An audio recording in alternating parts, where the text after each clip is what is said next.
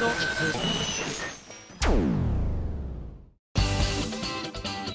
あさみの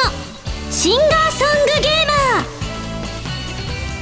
ー。皆さんこんにちは。今井あさみの SSG327 回目でございます。8月も半ばに入りましたけれども今年も暑いですね。あの8月の頭ぐらいですか、えー、5日間連続35度を超える的なのは、えー、記録している過去のあれでいくと割とすごい記録ってざっくりしてる。ことだったみたいなんですけれどもね。暑くて皆さん体調などは崩してないでしょうか。私は至って元気でございます。さあえー、バビロンのね発売記念イベントなんかもねちょこちょこ始まっておりまして皆さん楽しんでいただけましたでしょうか、えー、今日はですねえっ、ー、とアニメイト横浜の方でやらせていただいて明日は秋葉原ゲーマーズさんでやるんですけれどもね。楽しいお話ができるといいななんて思っております。さあさあちょっとね久しぶりの一人なものですからペース配分がちょっとわからないのでのんびりやりたいと思います。はい。えー、こちら普通歌紹介します。ハンドルネームデザイアさんからいただきました。ありがとう。ミンゴスこんばんは。こんばんは、えー、職業柄この時期は1年で一番忙しく朝から晩まで働き詰めなんです。ああなるほど。職業カッコして書いてあるんですけど読んでいいんですかね？どうなんでしょうね。カッコだからやめときます。自分は早起きが苦手なのでなんとも辛い毎日です。ということでミンゴス流早起きのコツなどを伺ってみたいです。と。まああの私早起きで有名ですからね、うん、自分に。でも昔は苦手でしたよ。子供の頃とかそれこそ大人になっても20代後半ぐらいまでは苦手だったと思いますね。やっぱ一番の秘訣は太陽光が確実に入ってくる部屋で寝るっていうのが本当に一番だと思いますね。あの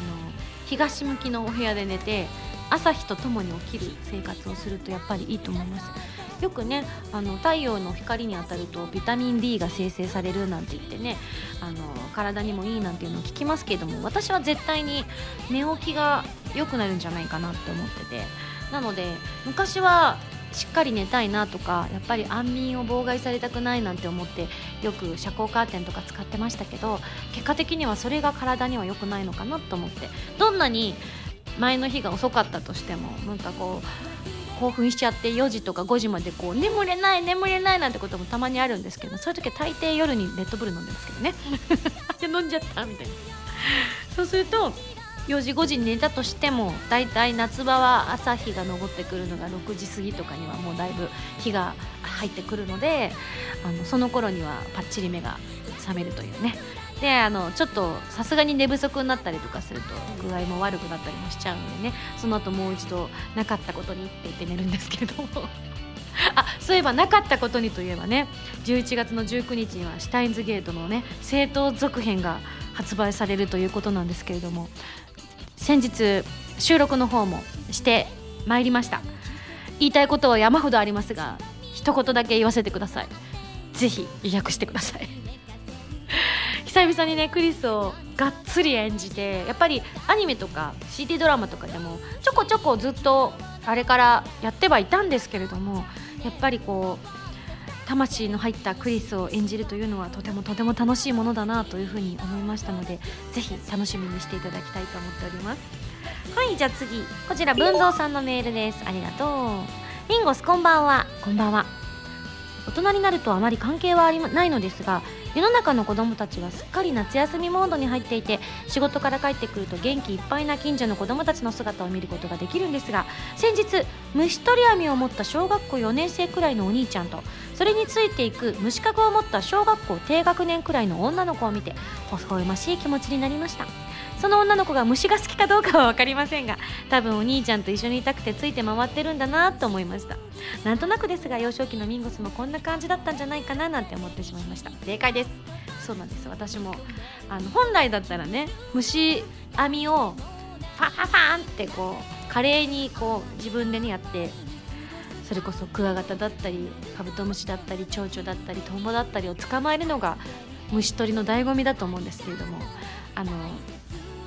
ちょっとした秘書モードの私としてはですねあの友達とかお兄ちゃんとかこうが捕まえたものをいかに素早くこう網からカゴに入れるかってのばっかり研究してましたね。やっぱりこう網をこうちょっとでも浮かしてしまうとやっぱ逃げてしまうっていうのででも子供だから浅知恵でこう移そうとするんだけど一番多いのが最後のひと手間を惜しんだ結果横からすり抜けてってしまうっていうパターンが多いのでまず私は虫かごの上にこうこうズリズリズリっと近くにこう網をまずずらしてきますよね。で虫かご近づけてっ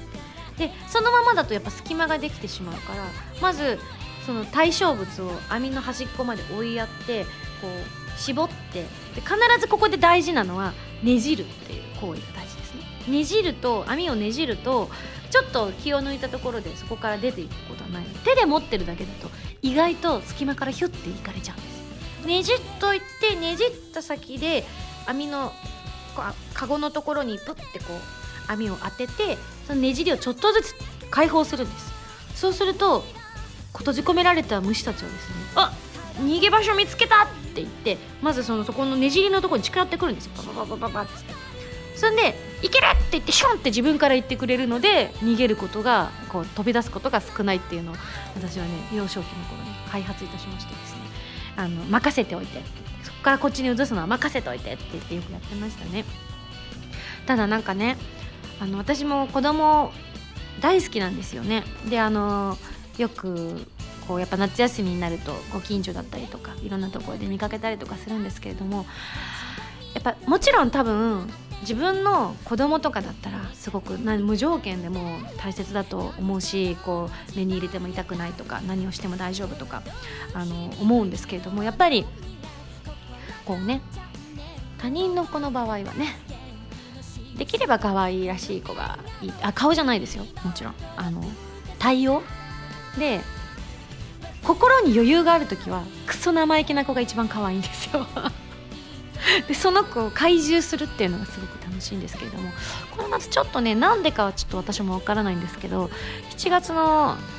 半ばあたりぐらいからごっそり疲れ始めましてですね。あの頃はちょっとあのお子様 お子様現金みたいな感じになってたんですけれども、まあ、あれからだいぶ時が経って心に余裕が出てくるとまた子供たちが可愛いなと思えるようになってきたのでね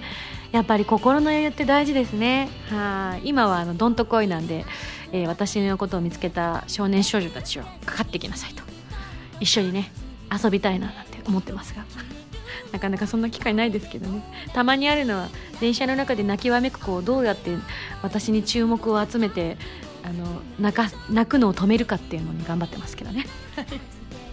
疲れてるとねそういうのもなんか子供の泣き声とかってカーって脳みそに響いたりとかするからね余裕がない時はキーって思うんですけど余裕が出てきた途端に愛おしいなって思うのはね大人のダメなところかもしれないですね。はい、ぜひ皆さんも心に余裕がないなって方はですね、えー少し休んでリフレッシュしてですね皆さんも、えー可愛いなと思えるようになっていただけたら私も幸せだなって思いますね。よくわかんないけど、さあじゃあ今日はこの後はですねえっ、と久々のコーナーもありますね。はい。なので行ってみましょう。それでは次のコーナーです。どうぞ。カルタイムこのコーナーはリスナーさんから出題される今休みに関するカルトな問題を今休みが答えていくというコーナーです。それでは早速カルト M レベル1ハンドルネームマリアさんからの問題です。ミンゴスが最近お気に入りのお菓子は？うん私ね同じものをずっと食べ続けられるので。チップスターと歌舞伎揚げとハッピーターンはよく買います。ああと柿の種カルト M レベル2お米大好きさんからの問題です。ミンゴスのボーリングの最高スコアは何点？もうかれこれ10年近くやってないですよボーリング。やってるかもしれないけど記憶にないけど。うーん。なんか奇跡で100 60とか70とか出したことが一度だけあるような気がしなくもないけど多分平均的には100前後だと思います。ガルト M レベル3ハンドルネームくまこさんからの問題です。ミンゴスが一番好きな夏祭りの屋台は？たこ焼き。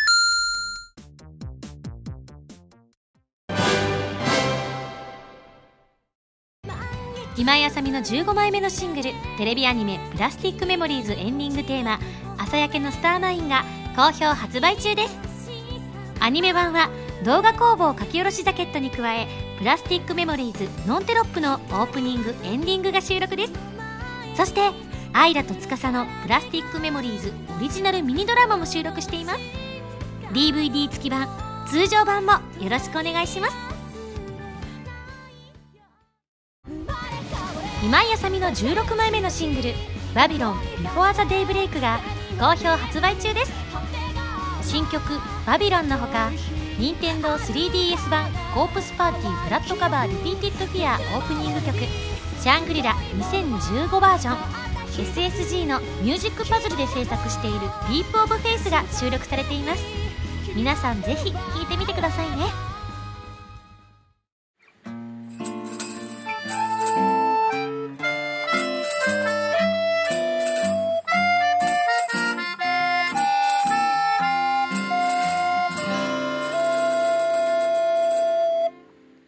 ファミセ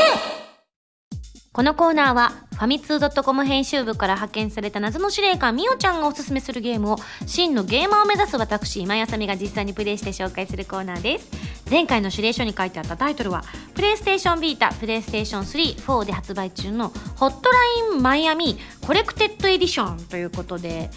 結構うん衝撃的な内容でしたね。なんだろう笑いが起こるというか湧き上がるというか ありなんだこのゲームっていうぐらい結構センセーショナルな内容だったんですけれども本当にあの自分今の自分のこのニューゲームから始めたけどよくわかんないままとりあえずガンガン指令に応えてってるけどみたいな状態なんですがそうなんです。私だけじゃなくて皆さんもわからないということで何もかもかわからない主人公を操作してステージ内のロシアンマフィアたちを全滅させていくステージクリア型のアクションゲームということで。まあ、最初はね素手だったりするんですけれどもあのボタン L ボタンを押すことによってバットだったり重火器これちょっと私拾ってないですね。だったりあ重火器違うな。あの銃ですね、うん、重火器ってあれかと思いました。ブーっていうやつかと思った。ら違いました。銃とか。そういうのをね拾って敵を倒すということで。まああの方法は何でもありでただしあの本当にねこの主人公マジ意味わかんないと思ったんですが一撃で倒されてしまうっていうのをねびっくりしましたね。あの最初だから自分が倒れたのか敵が倒れたのか一瞬分かんないみたいな。でよく見るとあ倒れているみたいな。自分だったってなっちゃうぐらいちょっと弱いので攻撃を相手から食らわないように全滅させなきゃいけないんだけれどもただ敵がまああのこれ多分ジャパニーズマフィアだった場合はもっとイメージですよ。ごめんなさいね。ロシアのマフィアの方が聞いていらっしゃったら大変申し訳ないんですけれども。イメージですけれども日本人のマフィアとかそういう方々はなんかみんなで連携してやるイメージがあるんですけれどもロシアのマフィアの方々ってなんかお金で雇われてるイメージがあるからなんか自分のこと以外興味ありませんみたいな感じなのかなっていうイメージがあったんですけれどもこのゲーム内でもたとえ仲間内が目の前で血を流して倒れていようが近くで銃声があったら近寄ってはくるけれどもあの自分の範囲内でなければあまり気にしないしょっちゅうそういう銃声とかしますしみたいな空気感なのでまああの深追いしなければ意外とこう作戦を立てながらすることができた気がしますよね。であの主人公を私の使ってる主人公が実はあのお名前があったそうで私結構ガンガン飛ばしちゃっていたので気が付かなかったんですけれども通称名があったみたいでジャケットって呼ばれてる。まあでもイメージは合ってますね。私の中で強そうな主人公のイメージは点々があるっていうことなのでジャケットっていうのはすごく合ってる名前だなと思ったんですがただなぜ通称でジャケットって呼ばれてるかというとジャケットを着ているから。ていうねこの安直な理由もいいですね。悪くない。私だったら何て呼ばれるんでしょうね、あ、ミンゴスは置いといたとして私だったら黒髪とか呼ばれるんですかね今ならば。でうっかりそれを忘れて茶髪にしてきて「お前!」って言われるパターンでしょうね「お前黒髪なのにコードネーム変えろよ」みたいなこと言われちゃうパターンです。あとあのまあ最初にね動画の中でも私少し言ったんですけどホットラインマイアミってあってホットラインって言われたらすぐにね思い浮かぶのはやっぱ電話だなと思ったんですがあのこう毎回ステージが進むたびに毎回なのか分かんないですけども電話だったりでオファーが来てそれによってのこのこと出かけていくみたいな感じなのでねあの、まあのこのことの場合は敵に一撃でやられた場合の時がのこのことって感じのイメージなのでねそうならないようにしていただきたいんですがこのゲームのいいところは「あー!」って倒れても一瞬にして直前に戻ることができるというね不死身の主人公なので本当サクサク感半端なかったですね。操作性はちょっと慣れないと難しかったんですけどコツは多分やっぱりあの視点をきちんと敵の方に向けているかどうかっていうのが大事なのかなって思いましたね。私は結構そういうのが苦手なので本当は自動追尾みたいな方が楽でいいなと思ったんですけどそうするとこのゲームの場合確実に勝てちゃうのであの自分できちんとねこうターゲットを向いているっていうことが大事なのかなって思いました。でみおちゃんからも説明があった通りビータとかだとあの画面に触ったりとかして、えー、相手をロックすることができるのでもう少し簡単にできたりするのかなって思いましたね。私もなんか一瞬やってみようとしたんですけれども分からなくて挫折してあのマンパワーで頑張ってみましたはい。で今回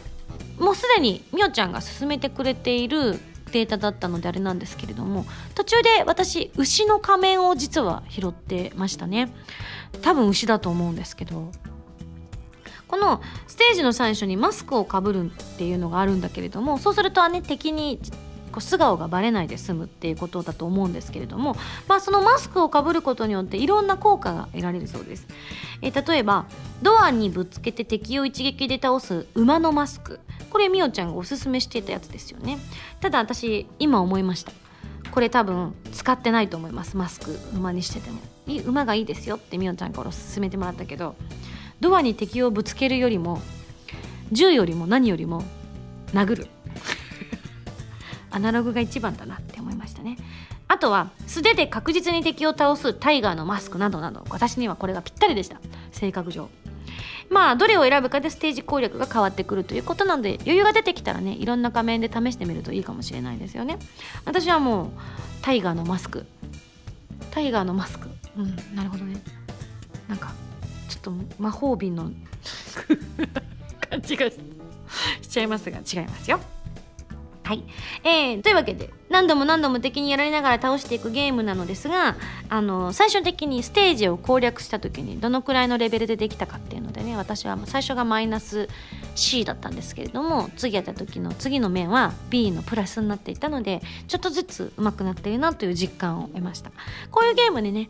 たけた人なんか最初から結構いい感じでできるんじゃないかなと思いましたけれども。ただ、みおちゃんにこう撮影が終わった後も聞いてみたんですけれどもストーリーこうこうこうなのああなのなんて聞いてみたんですがみおちゃんから返ってきた返答がですね、えー、ものすごく謎が多く映画のように進んでいき終盤には驚きの展開が待っており逆に頭が混乱するようなことがあるとのことです。これ以上のことは言うとねロシアンマフィアに消されちゃうので、えー、ちょっとぜひご自分でねジャケットになってですねこの謎にチャレンジしていただければと思います。もうでも本当に暑い夏には合ってるゲームかもしれないですね。ちょっとあまり物事を考えずにガンガン行こうぜっていうことができるゲームなんじゃないかなって思いました。はい。まあ私の性に合ってるかって言われたらあまり合ってないんですけれどもでもやっぱり慣れてくると可愛く見えてくるっていうか敵の倒れ方とか。ねちょっとそういうところもね普段見えない自分の一面が見れたりするんじゃないでしょうか。遊んでみてください。というわけで今回ご紹介したゲームは、えー、プレイステーションビータプレイステーション34で発売中の Hotline Miami Collected Edition でございました。それではそろそろ来週の指令書を開封したいと思います。じゃじゃん。指令書。ミンゴスさんこんにちは。こんにちは。次回のゲームもアクションゲームですがああなるほど。打って変わって肌色成分多めのゲームです。なるほど。次回紹介するゲームは戦乱神楽エスティバル VS 少女たちの選択。おなじみ戦乱神楽シリーズの最新作ですね。それでは頑張ってね謎の司令官みおちゃんよりといただきました。なるほど。やっぱり人類のね追い求める欲求の一つはやっぱこうね何かを奪い合う戦争だったりね陣地争いだったりそういったものなのかなというのとあとはやっぱりエロスですよね。はい。両方攻めてくるみおちゃんどうしたのかな？それでは、ま、来週のファミセンは戦乱神楽エスティバル VS 少女たちの選択に大決定。以上ファミセンのコーナーでした。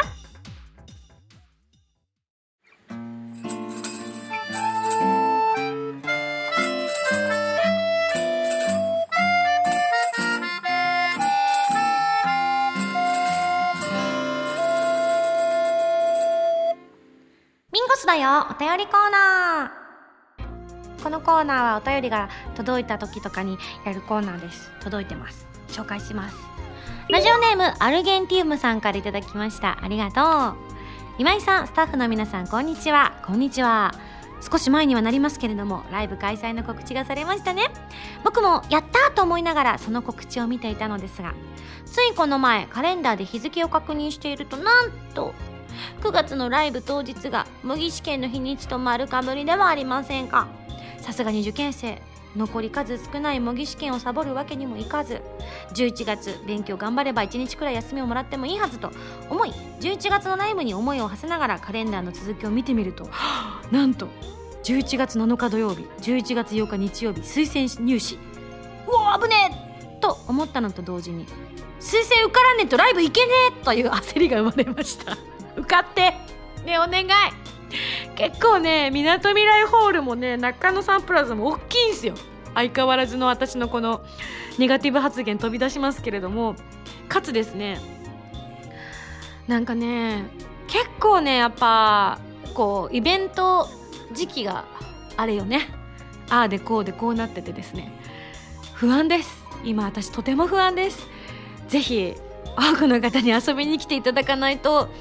ミンゴスシューンとするでしょうしもうダッシュのままでいいやってことになって偽りの今やさみしか出てこないかもしれないですよこのままだと。まあでもさすがにあの模擬試験は行っていただきたいのでねあのぜひそちらは頑張ってきてください、えー、アルゲンティウムさんが頑張ってる時間帯に私もきっとご飯を食べながら頑張ってると思います。なのでねぜひ推薦受かってください。二度とこんな思いをしたくない &11 月のライブに絶対に行きたいので一生懸命勉強に励むことを心に誓いました。頑張って。今回ねいつもと毎年こう大体こうなってると思っているものと違うタイミングでライブの発表があったのでねおそうなんだなんて思ってらっしゃる方も多いかと思います。いつもだと大体5月にバスデーライブやって年末にアルバム出してからのそのアルバムのツアーがあるっていうのが定例だったんですけれども多分言っても来られないかな。えっと今年はもうねアルバムを出す予定がないのであ今はっきり言っちゃいましたね。結構珍しくないですか？ここまで自分で言っちゃうみたいな。そうなんですよ。今年は年末11月頃に大体この時期にアルバム発売しますなんていうことも多いんですけども。じゃあもうはっきり言います。今年はアルバムもう出ません!きりということはツアーがないんですよね。年末のツアーがなくて。でその分、まあ、9月と11月にあるっていう感じになってきてるしこんなメールも来てます。ハンドルネームしーちゃんさんです。ミンゴスこんばんはです。今回初めてメールを送ります。9月にライブワンダープレイスダッシュをやるということなのですがこれは5月にやった内容と同じなのでしょうか？気になって仕方がないです。ダッシュがつくくらいだから内容も多少変わってるのかなと思っているんですがどうでしょうか？しーちゃんがね同じならばやめとこうかなと思っているのか同じだろうといけないんですけどねっていうのだろうかっていうのはちょっとこの文面では読み取ることが今現状でできないのですがもうこれもねはっきり言っちゃいます。うちのチームが同じことやるわけないだろうと。最初はね再演のつもりでは私もいたんですけれどももうもう私も同じことができるタイプではないし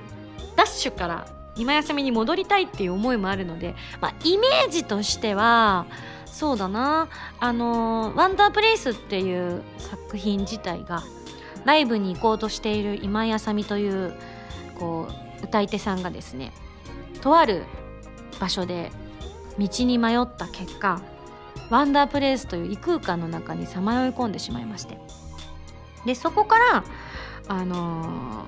ー、戻ってくるために自分のライブに間に合うためにはこういくつかの困難を乗り越えていかなければいけないと最終的にはどっちをどっちの道を選択するんだ。その道を間違えないためにもみんなに聞いてみようって言った結果違った道を示された結果ダッシュのままちょっとあのね別次元の私がこの今世の中に存在しているという結果になってしまったので、まあ、そのダッシュの私が、まあ、ライブをしているという。そこからダッシュの私がライブをしてるんだけれどもまたワンダープレイスが近寄ってきてですねきっとどうにかなっちゃうんじゃないかななんて思ってます。で今回も間違いなく皆さんにあの委ねることになると思います。何かしらの形でどういう形になるかはまだ私も分からなくてついさっきこの収録の直前にですね首脳陣が集まって会議をしていたそうです。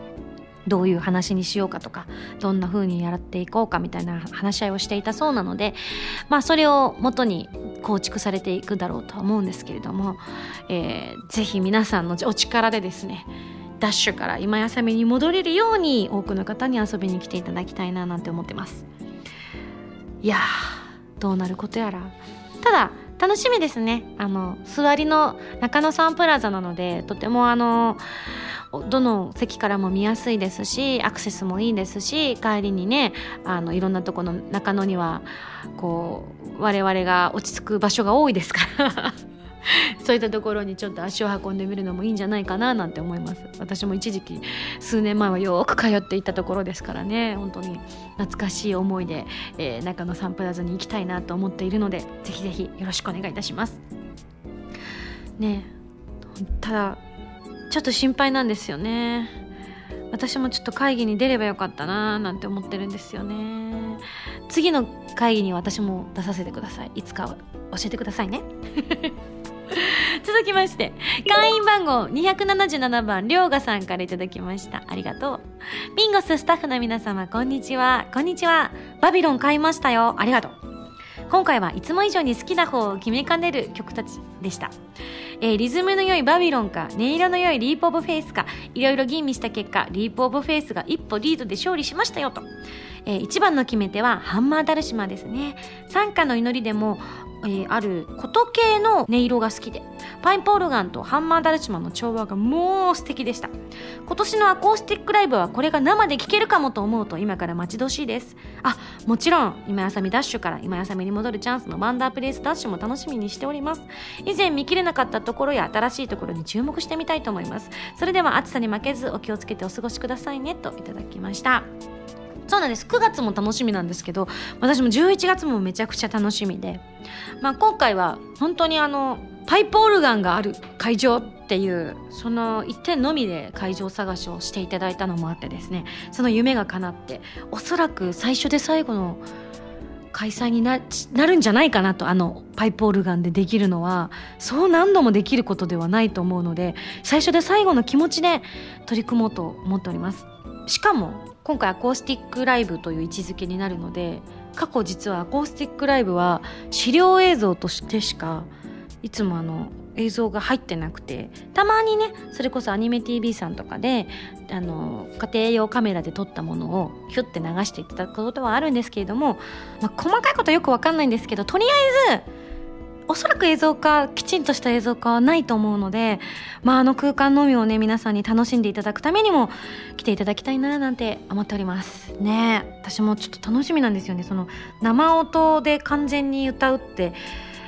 あまりないのでどうしてもそのスピーカーにから出した音で歌うことが私も多いですからその大きなライブハウスとか会場とかになってきたりとかするとただもうあそこの会場がそういうふうにこう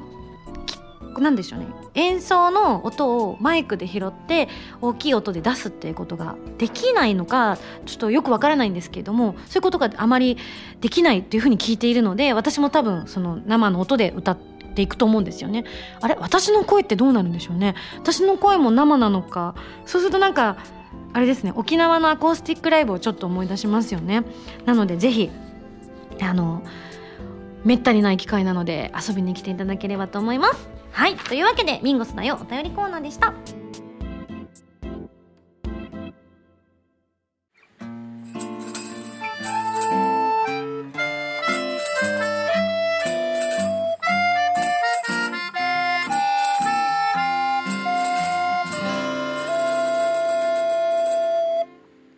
47都道府県への道。あ、このコーナー久しぶりですね。えー、このコーナーは私、今休みが日本全国でライブ、イベントをして47都道府県制覇を目指していくコーナーなんですが、今回のアコースティックライブがね、横浜という土地をに、あの、結果的にはなってしまったので、時期とね、あと、こうやりたい内容というので今までやってやったことのある県を選んでしまっていて、えー、そうと思ってらっしゃる方もいると思いますけれどもまだまだ、えー、私の野望はとどまることを知りませんので紹介していきたいと思います。えー、それではこちらハンドルネームいかなご教授です。ありがとう。あさみさんこんばんは。こんばんは。今回ご紹介したいのはあさみさんが過去に観光大使も務められた徳島県にある徳島県文化の森総合公園野外劇場です。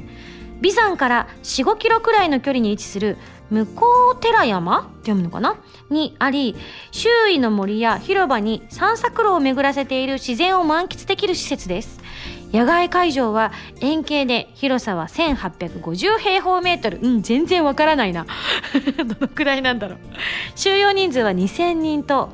あります。若干特殊な形状をしているので2000人フルに動員するのは難しいと思いますが逆に面白い使い方ができるんじゃないかなと思いました。またここがねさすがイカナゴ教授。ここが多分ポイントだと思いますよ。丸1日借りても1万数千円という金額設定も魅力です。問題は県外の人間が借りられるのかどうかというところですがちなみに徳島新聞社と徳島県観光協会が選ぶ徳島県内の名所徳島88景の一つでもありますよということで確かにこういった施設ってやっぱり県所有のものだったりとかするとねあの県の方のみの使用という形になることが多いのでちょっと難しいのかもしれませんけども確かに私も一時期徳島の観光大使を実は務めていた人間でもあるのでそういった意味でもそこを 昔取った季節かならぬフルに活用していく大人の対応ということがね、えーないとダメかもしれないですが確かに見た写真見たんですけども会場感はとても良さそうでしたね。雨が降っても一部の席なら大丈夫みたいな。逆に私たちが濡れるかもしれないですね。どうなんだろう実際は。続きまして。おハンドルネームとある傘屋さんからいただきました。なるほど。今井さんスタッフの皆さんこんにちは。こんにちは。初めてメールいたします。え？そうかな。あそっか。番組には初めてだけど多分あの普通にスタッフとはメールしてますよね。先日あれ？今井さんってイベント以外で我らが愛知県でほらね単独ライブやってたかなと思い立ち調べてみました。なんとイベント以外ではいらっしゃってないではありませんか。そっか。そこでこれは愛知ミンゴス連合のために誘致せねばと勝手なリーダーシップを発揮するかごとく調べました。そして見つけました。今井さんにぴったりの場所。その場所は愛知県名古屋市。港区にあります。名古屋港水族館。水族館？えホームページによると通常開館期の時期であれば閉館後一部施設の貸し切りが可能なようです。貸し切り施設にはイルカショーを行う野外スタジアムがあり、えー、座席数は約3000多いね。名古屋駅から交通アクセスも良く地方からの遠征にも便利。日中は水族館の生き物で癒され夜は今井さんの歌声と飛び交うイルカに癒される。すごいな。そんな素敵なライブになること間違いありません。ぜひご検討いただければと思います。面白そう。いいね。水族館ライブやりたいなって昔なんかであのいつもこう会場を探してくれているねチケット会社の方とかと話してる時に「水族館いいですよね」なんて盛り上がったことが実はあったんですよね。なるほど。とある傘屋さんね。あの私の方はちょっとすでに折りたたみ傘をプラスで傘を作ってしまっているのでねあのねただスタッフとは連絡取り合っているらしいという噂は聞いておりますよにやり 続きましてハンドルネームお米大好きさんです。ありがとう。香川県小豆島ふるさと村イベント広場ということをこちらをですね紹介したいということでいただきました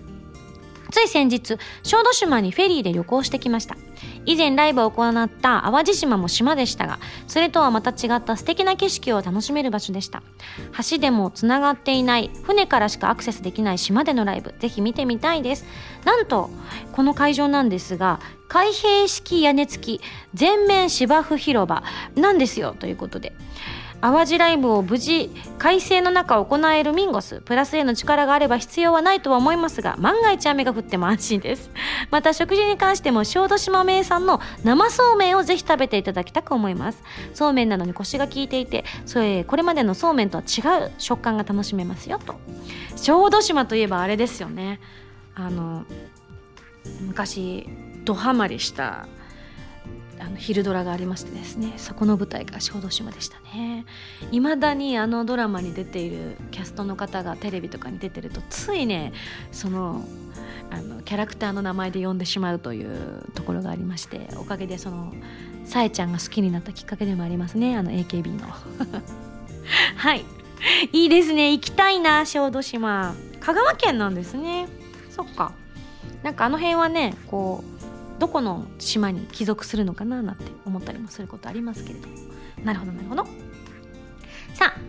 そんなこんなで、えー、皆さんからもですねまだまだライブイベント、えー、私がやってほしい場所なんかありましたら送ってください。今回はみなとみらい大ホールという本当にあのまあちょっとこう私も横浜に住んでた時期もあるのでちょっと憧れの場所ですよね。そんな素敵な場所でライブができるっていうのはもうちょっと今ビビってますかなり。本当に楽しみでしょうがないんですけれどもあのそういったまさかこんなところでみたいなところもありましたらぜひ送ってみてください、えー、次はまだ決まっていないのでそういった中で脳の中にね残っているとひょっとしたらピンとこうタイミングが合えばそういうのが出てくるかもしれないのでぜひぜひよろしくお願いいたします。というわけで以上47都道府県の道のコーナーでした。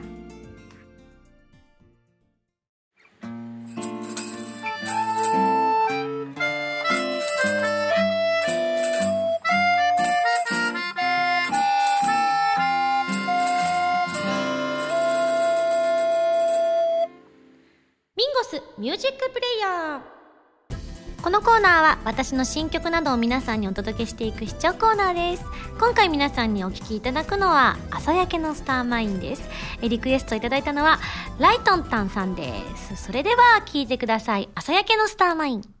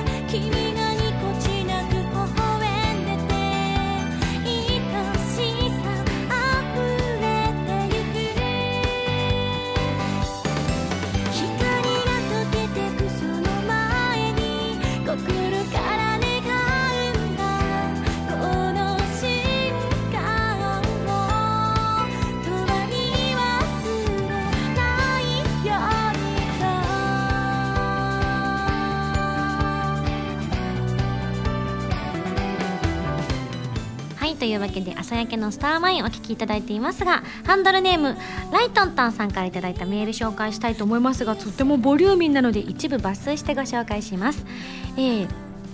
この朝焼けのスターマインタイトルと歌詞で驚いたことがあります。夜が明けて朝焼けが広がる空に昨日見た美しいスターマインが広がる。スターマインはいつも花火大会のラストに打ち上げられるので楽しかった花火大会の記憶そのものと言ってもいいと思います。いわゆる過去の楽しい思い出は消えることがないけれども次の朝は来るから進まなければいけないというところまで妄想が進んだあたりで歌詞を見返してみるとなんだか少し物悲しい歌詞だったんじゃないかななんと、えー、思っちゃいました。初めの印象とガラッと変わってしまいましたよと。こんな風に聞いていくうちに歌詞の印象が変わったのは初めてですと。嬉しいですね。そういったところも、えー、私たちも感じ取っていただきたいと思っていろんな感情を込めながら歌ったのと歌詞の中にもそういった意味もたくさん込められてると思います、えー、ぜひぜひもっともっと噛みしめれば噛みしめるほど味わいの出てくる曲になってるので、えー、これからも愛しちゃってくださいね。というわけで朝焼けのスターマインお聴きいただきました。私原由実の6シングル「インプロビゼーション」が好評発売中です。表題曲の「インプロビゼーション」は XBOX One 用ソフト「ミステリート F 探偵たちのカーテンコール」に収録される「ミステリート2ベアエルエンカウンター」のエンディングテーマ。カップリングにはプレイステーションビータ用ソフト「白衣性愛情依存症」のエンディングテーマとなっている「君との未来」そしてオリジナル楽曲の好きと言われるまでの5分間を収録。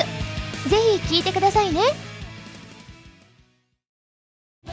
皆さんこんばんは。こんばんは。あ声が聞こえましたね。どうも今やさみです。今日は皆さんどこでラジオを聞いてらっしゃいますか？お家？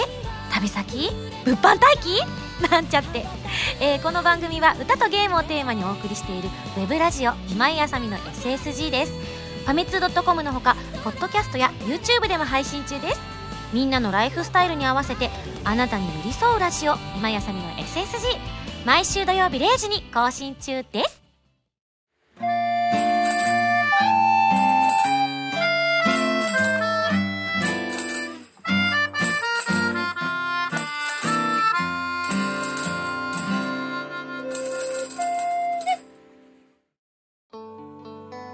ずっとあのさっきまでファミセンのコーナーでやっていたゲームの画面がね目の前に出てるんですけれどもだんだん虎が笑顔に見えてきたよね。でも出てるのは「殺人パンチ」って書いてある。嫌いじゃない。はいそれではここでお知らせです。えー、私のですね今年もうだから先ほどね重大発表をさらっと言ってしまいましたが今年はもうアルバムが出ません。なのでえー、15枚目のシングルと16枚目のシングル「朝焼けのスターマイン」と「バビロンビフォーザデイブレイクが2015年の CD としては最後になるのかな？多分。よっぽど何か緊急事態で急遽出しますなんていうことがない限りは。なのでまだまだ皆さん、えー、買っていただけたら嬉しいです。感想なんかもお待ちしております。MMP のコーナー宛てに送ってくださいね。えー、9月21日月曜日祝日には私の11回目のソロライブワンダープレイスダッシュを中野サンプラザで開催いたします、えー、チケットの情報などは SSG のブログや私のオフィシャルページをご覧いただきたいんですが先行抽選が明日まで16日までとなってますのでちょっと悩んでる方はお早めにどうぞ。そして11月の22日日曜日にアコースティックライブ開催します。場所は横浜みなとみらいホール、えー、この番組にもゲストに出てくださいましたですね。ハンマーダルシマー奏者の、えー、ミミさん他本当に素敵な演奏者さんが集まりつつあります。結構多分一生に一度あるかないかのライブになりそうな予感がしています。まあ過去のねアコースティックライブは全部そうだったので今回も間違いなくそうなると思いますのでぜひぜひこちらも、えー、見に来ていただきたいと思います。ちなみにこちらの選考は9月の5日から9月の13日に、えー、抽選の選考が始まりますので9月に入ったら、えー、星座待機してくださいね。ちょっと長いかな？5日間。えー、番組では皆さんからのメールを募集しています。ふつおとや MMP などなど各コーナー宛に送ってください。宛先は SSG のホームページに書いてあるアドレスから題名に書くコーナータイトルを本文にハンドルネームとお名前を書いて送ってきてくださいね。あとあの個人的なねこう皆さんへの、まあ、質問といったら変なんですけれども。今実はとある SSG スタッフからちょっとお願い事をされておりましてですね。結構もう2週にわたってどやどやと聞かれてるんですがなかなかね私が「うん」って言えない。でも詳細は言えないんですよね。やるべきかやらざるべきか。皆さんのご意見お待ちしています。次回の配信は2015年8月22日土曜日となっています。ああもう夏休み終わっちゃう。えー、それではまた来週土曜日に一緒に SSG しちゃいましょう。お相手は今やさみでした。バイバイ。